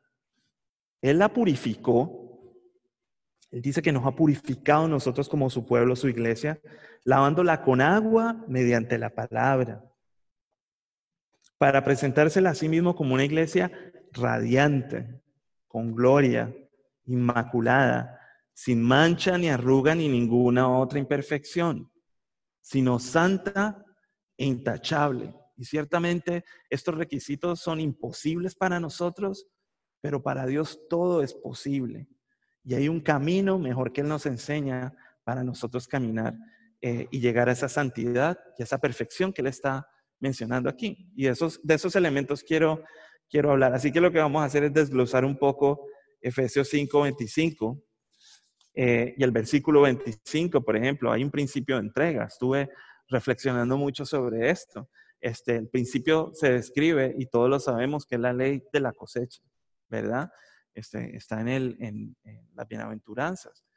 Eh, y dice así, dando es como se recibe. Todo principio espiritual funciona de esta manera. Si usted quiere recibir más de Dios, primero hay que darse, ¿verdad? Y hay que darse abundantemente. Y no estoy hablando aquí de situaciones económicas. ¿Cómo es mi alabanza para con Dios? Si yo quiero experimentar mayor presencia de Dios, mi alabanza tiene que ser mucho mayor, tiene que ser mucho más espontánea y tiene que ser mucho más sincera, ¿verdad? ¿Cómo está, por ejemplo, el manejo de mi tiempo? No solamente en mis cosas personales, y esta es una reflexión que he tenido yo también porque yo pensé que con la flexibilidad de tiempo trabajando desde la casa, yo iba a poder buscar más al Señor y no lo estoy haciendo. Así que me doy la pela. Pero la realidad es cómo está el manejo que yo tengo, mi tiempo, en relación con las cosas del Señor. Por ejemplo, Daniel, el profeta, nos, nos describe un ejemplo de que él hacía una oración en la mañana, al mediodía y por la noche, ¿verdad? Y uno lo hace un día, y luego lo hace dos. Y después de que uno lo haga 21 días, eso se convierte en un hábito, ¿verdad? Y miren cómo este hombre de Dios, este profeta, entró en una dimensión de revelación y de gloria sobrenatural, porque el tiempo de oración lo fue incrementando, lo fue incrementando, hasta que llegó un momento en que empezó a sufrir persecución. Y en medio de la persecución vio la libertad que ofreció Dios en el foso de los leones. Y luego, después de eso, tuvo una revelación sobre las cosas que iban a ocurrir con el pueblo de Israel y con cuatro reinos que iban a venir a acechar y a cambiar la historia universal. Entonces, eso ocurrió precisamente con un primer paso. Su primer paso fue incrementando su momento de oración, ¿verdad? Es decir, entregando su tiempo. Entonces, ese mismo, ese mismo principio, Dios lo enseña con su ejemplo propio. Por ejemplo, el Padre entregó al Hijo, que está en Juan 3:16, de tal manera entregó, amó Dios al mundo que entregó a su único Hijo para que todo aquel que en él crea no se pierda, sino que tenga vida eterna. Así que fue voluntad del corazón del Padre entregar al Hijo. Pero mire lo que dice también en Juan 10:18. Dice que el Hijo se entregó a sí mismo. Dice que nadie, nadie me quita mi vida, sino que yo por mí mismo la pongo. El Señor hay un principio de entrega y después también afirma lo que acabamos de leer, así como Cristo amó la iglesia y se entregó por ella. Él se entregó por la humanidad, pero también se entregó por la, por la iglesia. Y luego dice en Romanos 5.5, otro principio de entrega también que nos revela algo que el Espíritu Santo hace. Y dice, el Espíritu Santo se nos ha entregado, dice que el amor de Dios se ha derramado en nuestros corazones por el Espíritu Santo que nos ha sido dado, o sea, que nos ha sido entregado a nosotros, que ha colocado ese sello en nuestro corazón donde dice, somos propiedad de Dios. Y es precisamente ese sello que nos confirma delante de Dios. A veces nosotros no sabemos orar como conviene, por eso el Espíritu, ¿verdad? Ora en nosotros con gemidos indecibles. Y Jesús, que en este mismo momento está intercediendo por nosotros, también hace lo mismo. Y todo esto lo hace a través de nosotros, por su Espíritu. Así que dice después el Señor, no hay amor más grande que uno ponga su vida por sus amigos, entrega, ¿verdad? Cómo yo me estoy entregando a mi familia, cómo yo me entrego a mis hijos, cómo yo me entrego a mi esposa, a las cosas del Señor, a mi trabajo. Todo lo que estoy haciendo lo estoy haciendo con excelencia o lo estoy haciendo simplemente por salir del paso. Es bueno que uno reflexione, que reflexionemos como iglesia como creyentes en esas cosas. Algo que me tiene muy impactado también. ¿Cuál es el papel que nosotros como iglesia y nuestra reacción que estamos teniendo en relación con todas las cosas que están ocurriendo ahora mismo? Hay una situación civil supremamente complicada y se supone, según lo que me dice la palabra, que este es el momento para brillar, ¿verdad? En medio de esta pandemia, en medio de esta situación, nosotros tenemos que estar brillando pero no estar brillando para nosotros mismos, sino estar colocados en un lugar alto para que la gente vea la luz de Cristo. Y nosotros hemos sido encomendados con ese llamado. Y me, me pregunto, ¿cómo lo estoy haciendo yo? ¿Cómo lo estamos haciendo? ¿Nos estamos resguardando? ¿Nos estamos protegiendo el mensaje, encapsulándolo para nosotros? ¿O estamos brillando? Y cuando brillamos, ¿lo estamos haciendo con mayor intensidad? ¿O simplemente es una chispita por ahí en una esquina debajo de la cama? Son cosas para pensar que este, son buenas reflexionarlas. Entonces, en el versículo 26, eh, hay, una, hay una lógica ahí que está conectada con el 25. Así como Cristo amó a la iglesia y se entregó por ella. Si usted se pregunta, ¿por qué? Sencillo, para hacerla santa. Este concepto ciertamente es muy amplio. Entender la santidad de Dios es supremamente complicado. Yo no lo puedo decir con palabras, pero en el momento de oración, intimidad que usted tenga con Dios, lo puede experimentar. ¿Verdad que sí? Pero lo, lo que sí le puedo decir es, de Génesis, Apocalipsis, cada vez que hay un momento de adoración sublime, cada vez que hay un encuentro con nuestro Padre Celestial y con el Señor, lo primero, lo primero, hay dos cosas que ocurren. Y la primera es que la gente reconoce que su vida está descarrilada, es inmunda, es impura y que Dios emana y refleja una santidad que todo aquel que se acerca a él y le ve, tiene que ser contagiado por eso. Esta experiencia usted la va a encontrar en el libro de Isaías, en el libro de Jeremías, de Ezequiel, en la transfiguración en el monte de Jesús con sus tres discípulos, en el libro de Apocalipsis, ¿verdad?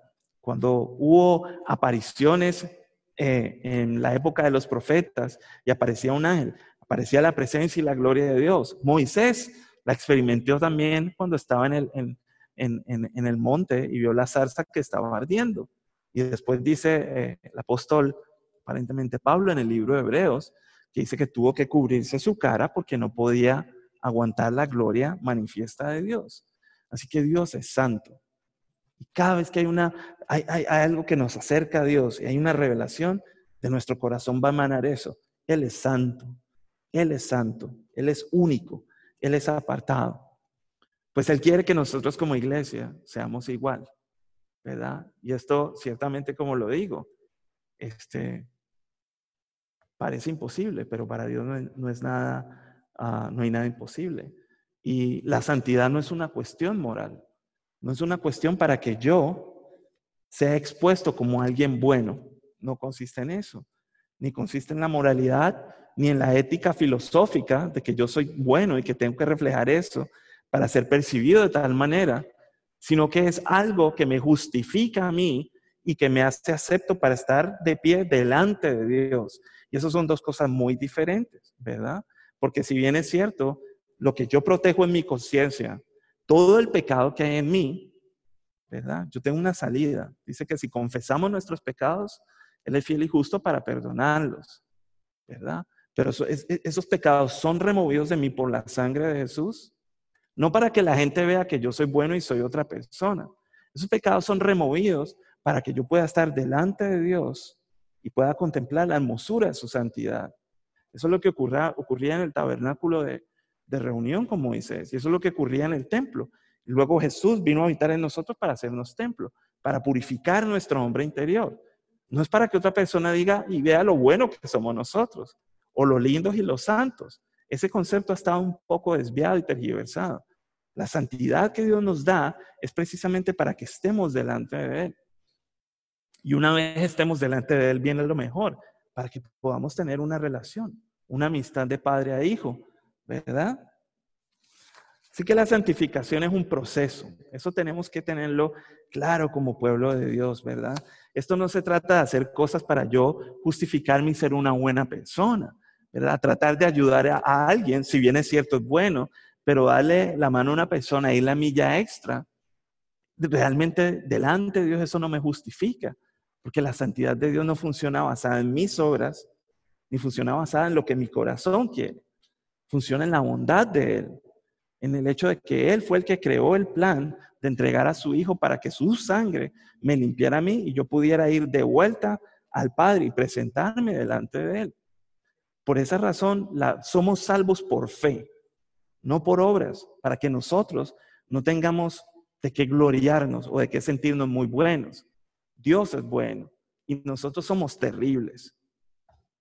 Somos terribles. Nuestro corazón quiere desviarse, pero si no es por la, la grandeza de Dios, su amor y su misericordia cada mañana, que nos encarrila y nos vuelve a Él, tú y yo, tú y yo sabemos quiénes somos, ¿verdad? Así que la santificación es un proceso y eso, eso es necesario entenderlo.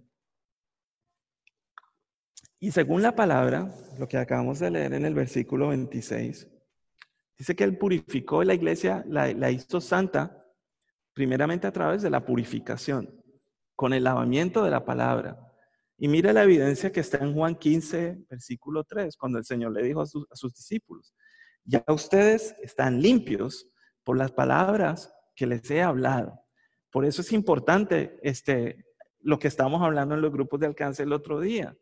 Cada vez que nosotros tenemos espacio para estar hablando la palabra de Dios en familia, no para preparar un sermón ni predicarle a nuestros hijos, no se trata de eso, sino para meter la palabra, reflexionar en la palabra y estar hablando de la palabra y meditando en la palabra en nuestra casa, eso crea un ambiente espiritual donde trae llenura del Espíritu Santo, donde trae purificación.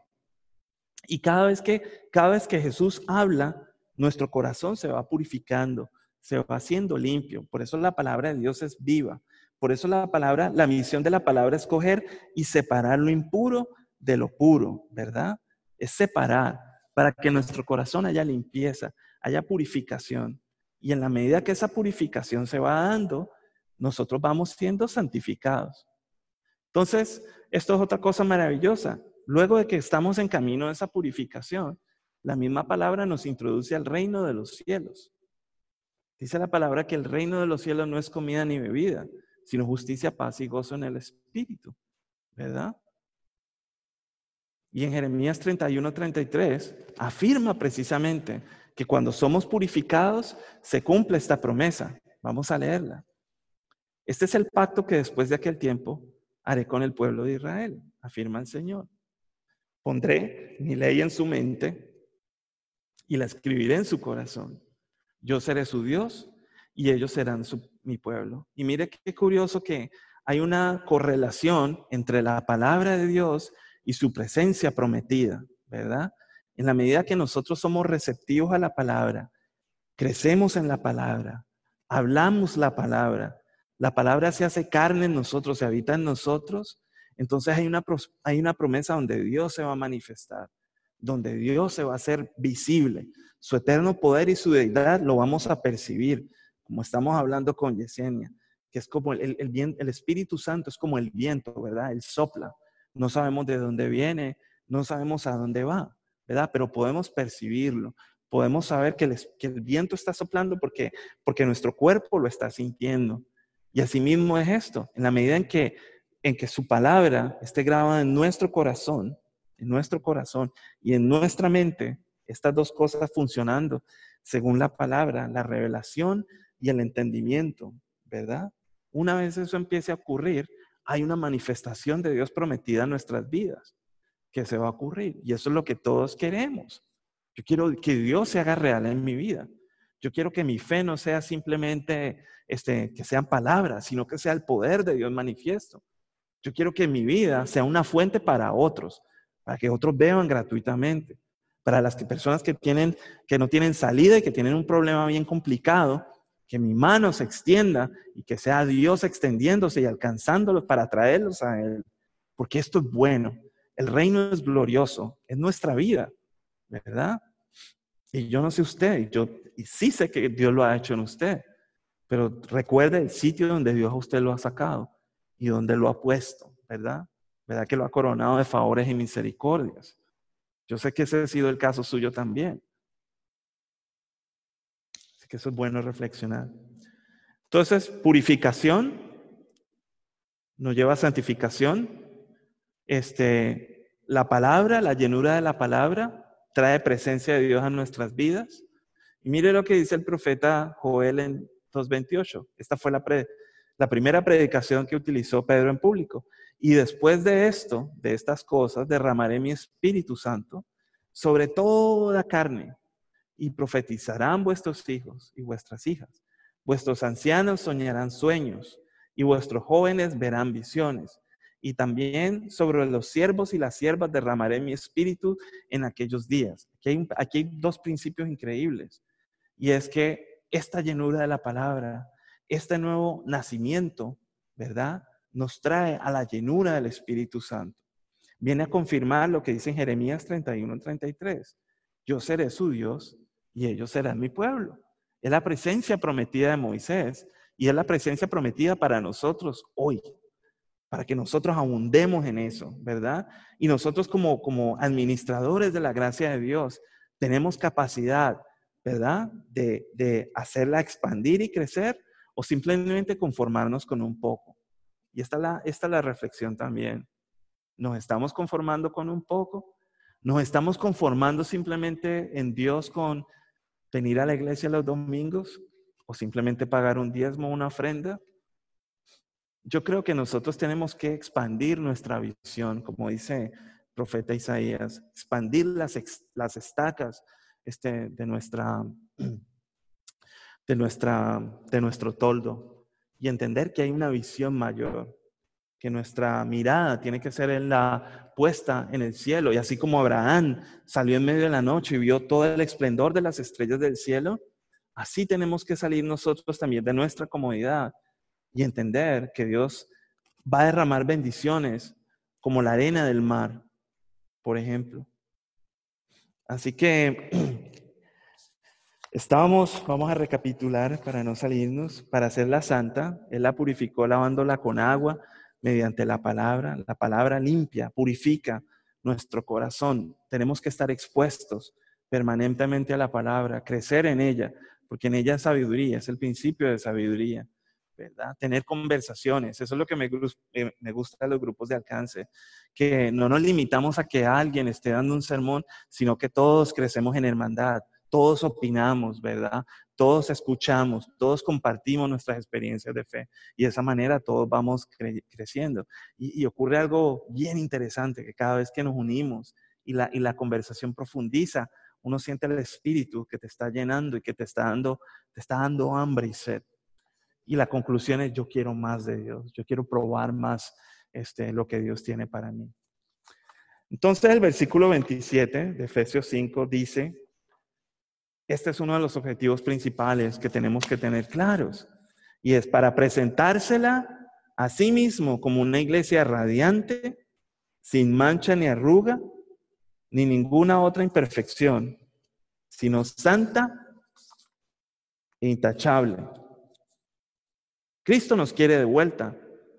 Después de que pasemos toda esta vida, que nosotros seamos edificados en este camino, ¿verdad?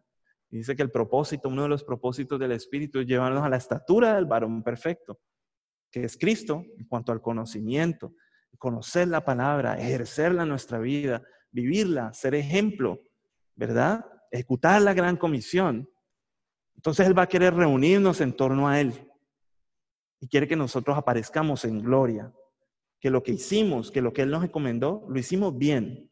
Por eso Él ha dicho en Isaías 60, del 1 al 3. Yo quiero leerlo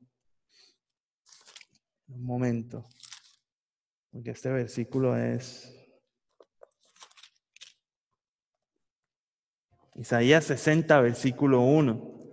Esto tiene que ver mucho con esa gloria que Él nos ha dado, porque si ciertamente Él ha encendido una luz en nosotros, no es para que la metamos debajo de la cama, sino para que la coloquemos en un lugar alto, de tal manera que alumbre a todos los que están en este lugar, ¿verdad? Por eso los candeleros que aquí en la iglesia no están colocados en el pasillo, están colocados en los lugares altos para que la luz nos, nos riegue a todos.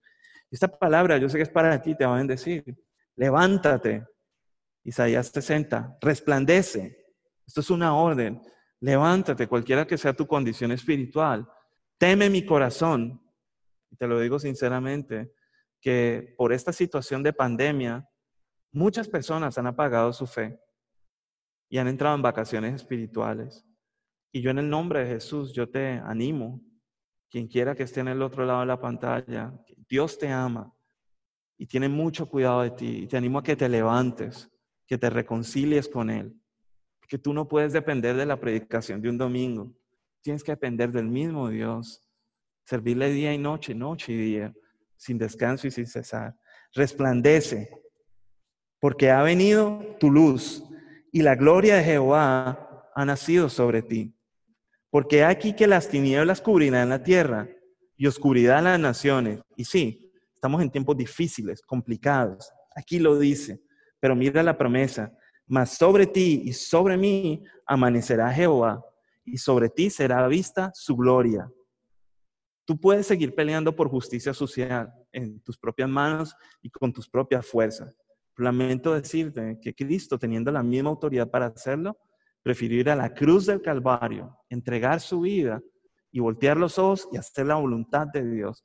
Porque la justicia de Dios es más efectiva que la justicia social de nosotros los hombres.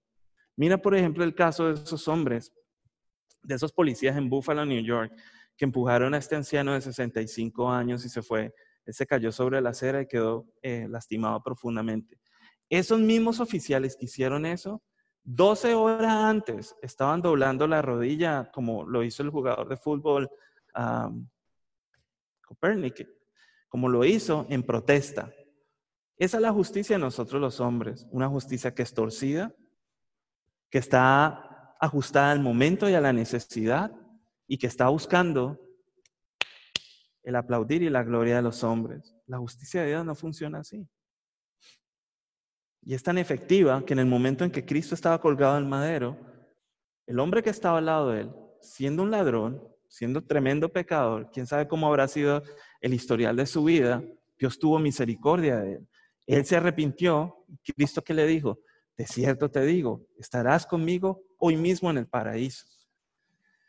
Así que, así que tenemos que ser una, iglesia radiante, tenemos que ser una iglesia que brilla, tenemos que tener un efecto, pero no un efecto con palabras, sino con el poder de Dios en la comunidad que nos rodea, ¿verdad?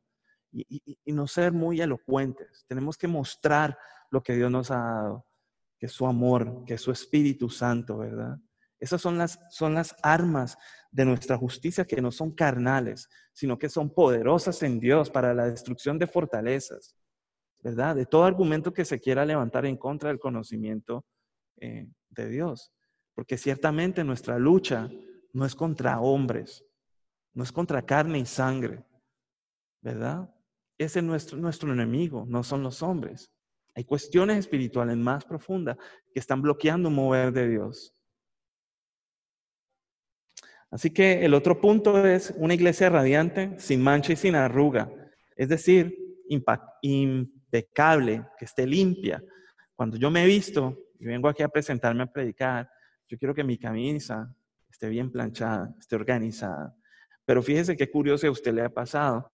Cuando usted tiene una camisa y tiene una mancha, por muy pequeña que sea, toda la atención de la audiencia se enfoca en la mancha. Y hay un proverbio que dice, ¿verdad? Que el arte del perfumista lo daña solamente una mosquita. Yo recuerdo una vez que escuchaba a alguien, los perfumes en la antigüedad los fabricaban en unos barriles profundos. Y entonces ahí colocaban la mirra y hacían todo lo que tenían que hacer. Si una mosquita, ¿verdad? Caía en el barril, todo el arte del perfumista era destruido. Así que nosotros tenemos que ser muy cuidadosos con los detalles que nosotros tenemos. Por eso no puede haber una arruga, no puede haber mancha, porque podemos estar haciendo muchas cosas bien. Y entonces abrimos una pequeña puertita y por ahí entra toda la destrucción repentina. Tenemos que ser cuidadosos con eso. Entonces en Apocalipsis, eh, en el capítulo 7, quiero leerles algo que hace referencia sobre eso. Está en la página 972. Y, y dice así, esto es Apocalipsis 7, versículo 13 al 15. Yo sé que me estoy extendiendo, pero la palabra de Dios. Así que entonces uno de los ancianos habló diciéndome, estos que están vestidos de ropa blanca, ¿quiénes son y de dónde han venido? Yo le dije, Señor, tú lo sabes. Y él me dijo, estos son los que han salido de la gran tribulación y han lavado sus ropas y las han emblanquecido con la sangre del cordero. Por esto, mire lo importante, una vez que fueron ya limpiadas, purificadas y santificadas en la sangre del Cordero, por esto están delante del trono de Dios, presencia prometida, y le sirven día y noche en su templo. Y el que está sentado sobre el trono extenderá su, tabernáculo sobre ellos. Ya no tendrán hambre ni sed, y el sol no caerá más sobre ellos ni calor alguno. Porque el cordero que está en medio del trono los pastoreará y los guiará a fuentes de aguas de vida, y Dios enjugará toda lágrima. Entonces, una iglesia santa, esto es requisito, sine qua non, indispensable. Dice en Hebreos 12:14, tenemos que seguir la paz con todo el mundo. Pero además de eso, la santidad, porque sin la santidad nadie podrá ver el rostro del Señor. Entonces, el propósito de todo esto es un llamado a una unidad, ¿verdad? Dice en 1 Corintios 6, 17, mire qué interesante. Pero el que se une al Señor se, hace uno con Él en el Espíritu, o en la versión Reina Valera. El que, se une, el que se une al Señor, un espíritu es con Él. Que Dios nos ha rescatado y nos ha hecho parte de su cuerpo, es precisamente para que seamos uno con Él. Y mire cómo valida lo que yo estoy diciendo. Juan 17, versículo 21 al 23. Esta fue la oración que hizo Jesús. Para que todos sean uno, Padre, así como tú estás en mí y yo en ti, permite que ellos también estén en nosotros, para que el mundo crea que tú me has enviado. Yo les he dado la gloria que me diste, para que sean uno así como nosotros somos uno. Yo en ellos y tú en mí. ¿Ve? Permite que alcancen la perfección en la unidad. Y así el mundo reconozca que tú me enviaste y que lo que has amado a ellos, tal como me has amado a mí. Y esto me lleva a meditar muchas cosas a mí. Y uno de los argumentos que yo en otra época tuve fue, ah, yo no necesito de iglesia, yo no necesito estar congregándome ni compartir con mis hermanos. Error. Apóstol Pablo dice que no dejemos de congregarnos como algunos tienen por costumbre. Al contrario, cuando tú y yo nos juntamos, no solamente Cristo está en medio, sino que crecemos. Crecemos como cuerpo, porque vuelvo y repito lo mismo, quiero estresar lo mismo. Tú y yo nos necesitamos, ¿verdad? A pesar de que mis palabras suenen muy infladas y suenen mucha teología, yo soy tan débil en la fe como lo eres tú. Necesito escuchar tu testimonio. Necesito ser animado por, por ti, ¿verdad? El pastor César también. Mientras estemos en la carne, nosotros militamos según la, según la carne. Hay debilidad dentro de nosotros, ¿verdad? Yo puedo estar parado de aquí lleno de fe, pero el día de mañana yo no lo sé. Si hay alguno que crea estar firme, tenga mucho cuidado, dice el Señor. Por eso yo te necesito a ti. Yo necesito que tú me ministres la palabra, que Dios te dé lo que, lo que, que, tú me des a mí, lo que Dios te ha dado a ti, la revelación, que lo compartas conmigo. ¿Verdad? Y yo he encontrado un, un principio muy efectivo y es, si yo me pongo a esperar a recibir mensaje tras mensaje, pero no hay una respuesta de servicio en mi corazón, primeramente para con mis hermanos en la fe y luego planificaremos cómo salir y alcanzar el mundo para Cristo, yo entro en un loop donde no está ocurriendo absolutamente nada, solamente me estoy volviendo gordito espiritualmente, ¿verdad? Y esa no es la idea. La idea es que dando es como se recibe, ¿verdad?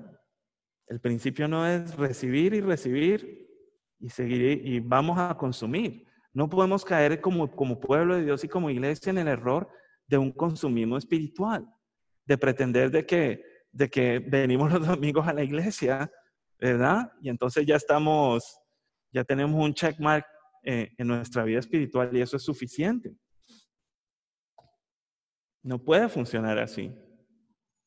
Y verdad, en el nombre de Jesús, yo, yo le animo a que lo reflexione, porque eh, en las cosas espirituales tenemos un pastor que está yendo la milla extra ¿verdad? Hay un grupo de líderes que queremos animarle en la fe, pero también queremos que usted se unte, que usted sirva, ¿verdad? Porque el, servicio es lo que hace grande a un ser humano.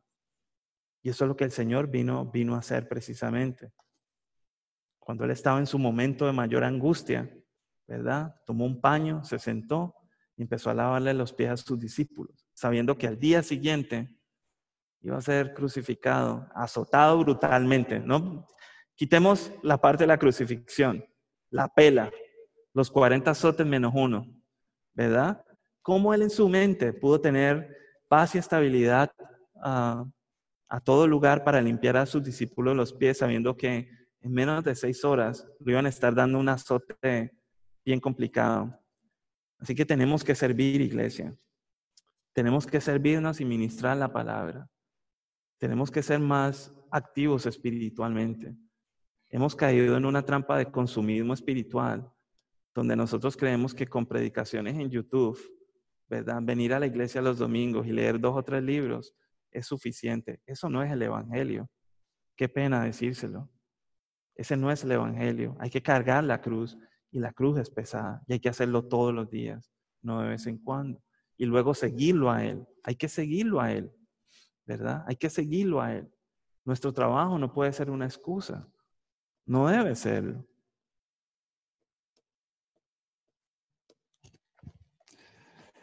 Así que quedan algunas preguntas, algunas reflexiones. No quería coger esta avenida, pero este, la primera de ellas es la que yo me cuestiono con mucha frecuencia, es cómo está nuestra relación con Dios, ¿verdad? ¿Cómo está nuestro servicio para con Él? No activismo, nuestro servicio. Y el servicio empieza en nuestra habitación, nuestro closet, puerta cerrada, ¿verdad? Donde hay abundancia de acción de gracias, donde hay entrega, donde yo tengo un momento donde puedo examinar mi corazón delante del Padre y decir, Señor, hoy te necesito más que ayer y necesito visión para este día. quiero que tú entres en mi vida y movilices propósitos que van más allá de los que hay en mi corazón. ¿Verdad? Si yo no hago ese ejercicio continuamente y diariamente, ¿verdad? Corro en el peligro de caer, de volverme un evangélico, de entrar en una religión. Y ese no es el llamado de Dios. ¿Cómo está tu vestido también, verdad? Eso es algo que tenemos que cuestionarnos. ¿Hay alguna arruguita por ahí o una mancha? ¿O yo estoy andando en vestiduras de lino fino continuamente con mis sandalias listas, como dice el apóstol Pablo en Efesios, con el apresto para predicar la palabra? ¿Y qué tal tu armadura? ¿Cómo está la armadura? ¿Está empuñada la espada firmemente este, en tu mano. Hay un versículo que yo leía en una guerra de los valientes de David que decía que uno de los soldados agarró la, forma, agarró la espada de tal forma que se hizo uno con la espada, se amalgamó. Y, y, de esa manera la utilizó. Y yo a veces pienso en eso porque eso está en la Biblia y tiene que estar ahí por algo. De verdad está la palabra de Dios amalgamada dentro de nosotros, que esa misma palabra este, traiga un resurgir de vida para nosotros y para los que están eh, alrededor nuestro. Recuerda que el anhelo ardiente de la creación es el aguardar la manifestación de los hijos de Dios. Tú y yo, tú y yo somos responsables y le debemos al mundo el tesoro que nos ha sido encomendado, ¿verdad? Y, la, y la medida en que, en que nosotros estemos entregados a Dios y a su reino, va a determinar precisamente no solo la expansión del reino, pero también la respuesta que le debemos al mundo. Hay mucha necesidad allá afuera. Y la gente sigue utilizando y lo va a seguir haciendo su lógica y su razonamiento, pensando que la espada va a traer paz. Y no va a ser así. La espada va a continuar trayendo más espada. Pero, la, pero el perdón, la reconciliación la misericordia, cosas que solamente Dios nos puede abrir los ojos cuando estamos delante de Él. Este, eso no va a venir si no conquistamos al mundo para Cristo. Y otro elemento bien importante que va mano a mano con el servicio, ¿verdad? Este, y quiero recordárselo amablemente, está en la Biblia y esto nos compete a usted y a mí. Así que quiero hacerle este favor hoy domingo y es, está en Marcos 16, 15 al 18. Dice que, y les dijo, id por todo el mundo y predicar el Evangelio a toda criatura. Que tenemos que hacerlo, gústenos o no nos guste. Esto no es un llamado para algunos que se titulen evangelistas. Esto es un llamado para todos. Para el que esté sentado, el que tenga 12 años o el que tenga 90, ¿verdad? El que tenga mucha educación o el que tenga un doctorado, todos los tenemos que hacer porque esto no consiste en nuestras destrezas ni en nuestras habilidades, sino en la provisión que Él nos ha dado a través de su Espíritu Santo. El que creyere fuese bautizado será salvo, mas el que no creyese será condenado. ¿Verdad? Y estas señales seguirán a los que creen. En mi nombre echarán fuera demonios, hablarán nuevas lenguas, tomarán en las manos serpientes, y si vivieren cosa mortífera no les hará daño. Sobre los enfermos pondrán sus manos y sanarán. Esto aquí está abierto. Esto no dice que algunos van a tener esa exclusividad. Todos los que crean en su nombre, ¿verdad? Echarán fuera demonios. Hablarán nuevas lenguas. Tomarán en las manos serpientes y si vivieren cosa mortífera no les hará daño. Sobre los enfermos pondrán su mano y sanarán. Así que, este, finalmente, quiero darle las gracias por permitirme entrar en sus casas y en sus corazones. Y yo quiero concluir, ¿verdad? Leyendo algo que estuve escribiendo junto con el estudio. Y es lo siguiente, le debemos al mundo una manifestación de la gloria de Dios, ¿verdad? Y nosotros mismos nos la debemos también, porque está en nosotros el darle velocidad a nuestro vehículo súper rápido o despacio, pero está en nosotros. El mundo anhela ardientemente que tú y yo manifestamos lo que Dios nos ha dado. Eso es lo que la gente está buscando. El clamor de estas protestas es por justicia, pero la justicia del hombre es limitada. Aquellos policías que empujaron al hombre de 75 años en Búfalo estaban de rodillas reconociendo que todas las vidas negras importan un día antes. Está la justicia del hombre. El mundo necesita reconocer la justicia de Dios, la exposición de su Hijo en la cruz del Calvario para redención de la humanidad. Tú y yo somos embajadores de ese mensaje. No lo podemos guardar, no lo podemos ocultar. Debemos vivirlo y debemos pregonarlo, ¿verdad? Día y noche, noche y día. Porque recuerda que el deseo ardiente de la creación es la manifestación de los hijos de Dios. Yo, quiero hacer una breve oración por la iglesia, ¿verdad? Por la comunidad hispana, por la iglesia hispana de la comunidad, este, por cada uno de nosotros, sepan que de verdad en todos estos grupos de alcance, en las diferentes actividades de la iglesia. Hemos estado orando, tenemos un espacio los...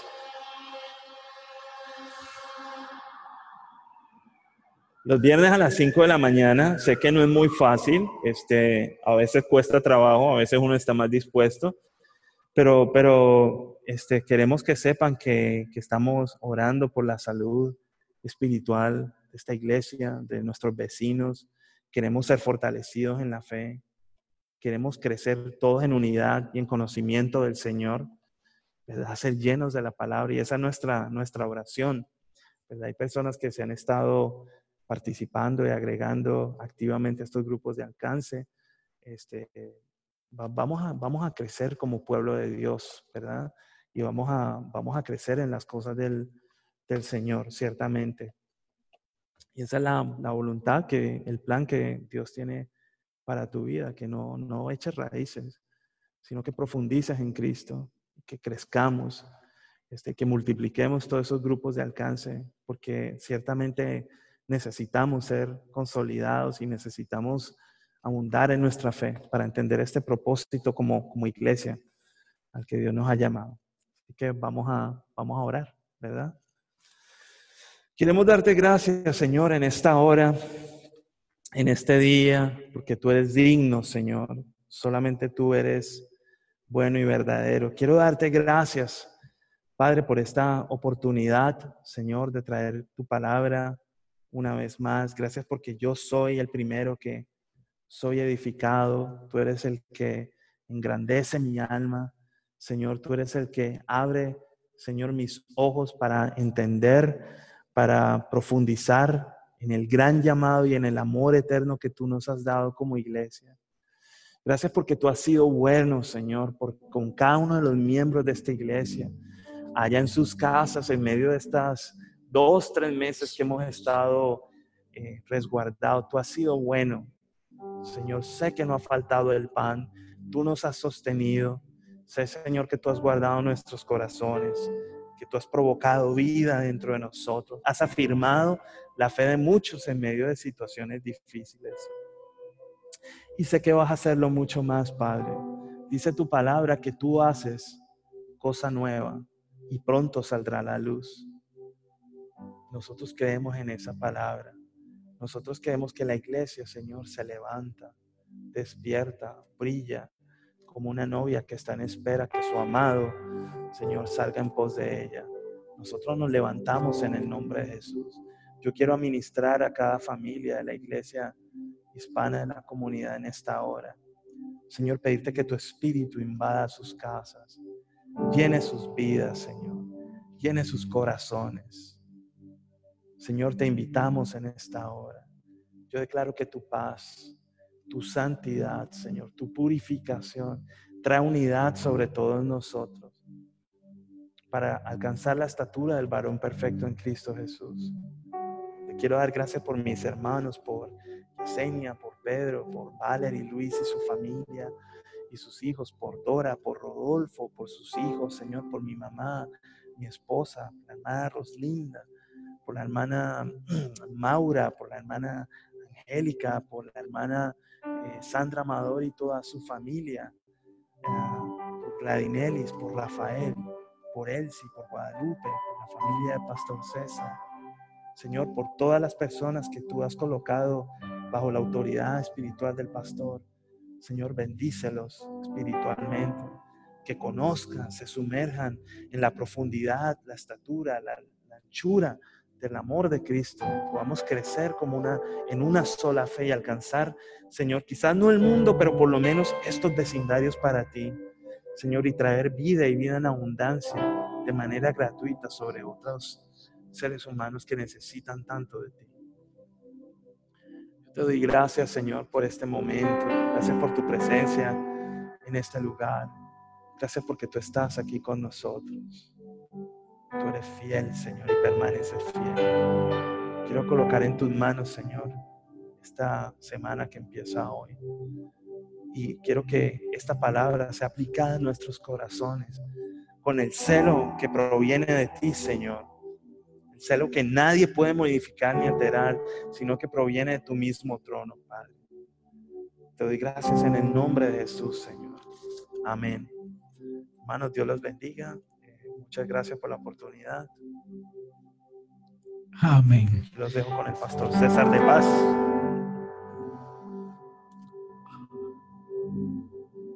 Amén. Dios es bueno. Damos gracias a Dios por su amor y por su misericordia. Gracias, gracias David por esa palabra. Tremenda. Y vamos a quedar despedidos con un canto acá, un canto que nos recuerda de que en el Señor no solamente encontramos paz, sino también encontramos gozo.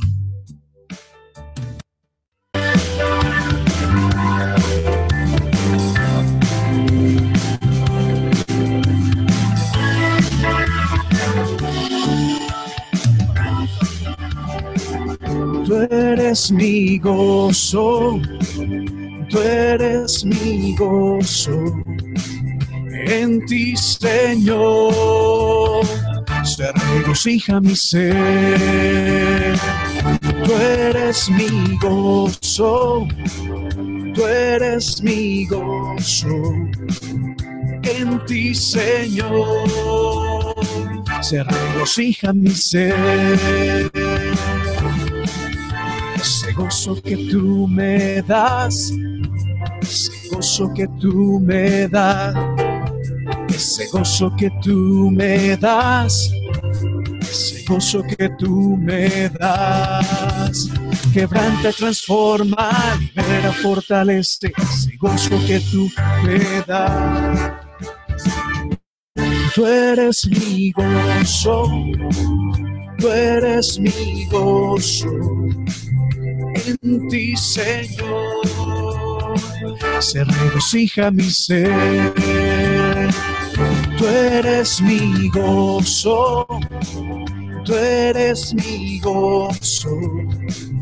En ti, Señor, se regocija mi ser. Ese gozo que tú me das ese gozo que tú me das, ese gozo que tú me das, ese gozo que tú me das.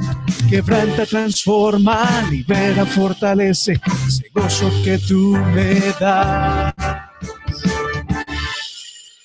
Libre, ahora soy libre. El Espíritu Santo me transformó, con óleo de gozo me bautizó, soy libre, no más angustias. La tristeza se fue, la del Espíritu bajó. Libre soy, libre soy libre soy, libre soy. La tristeza se fue, la unción del Espíritu bajó. Libre, libre, así es, decláralo. Ahora soy libre. El Espíritu Santo me transformó, con óleo de gozo me bautizó soy libre, no más angustias. La tristeza se fue, los del espíritu bajó. Libre soy, yo libre soy, libre soy, libre soy, libre soy. La tristeza se fue, del Espíritu bajó.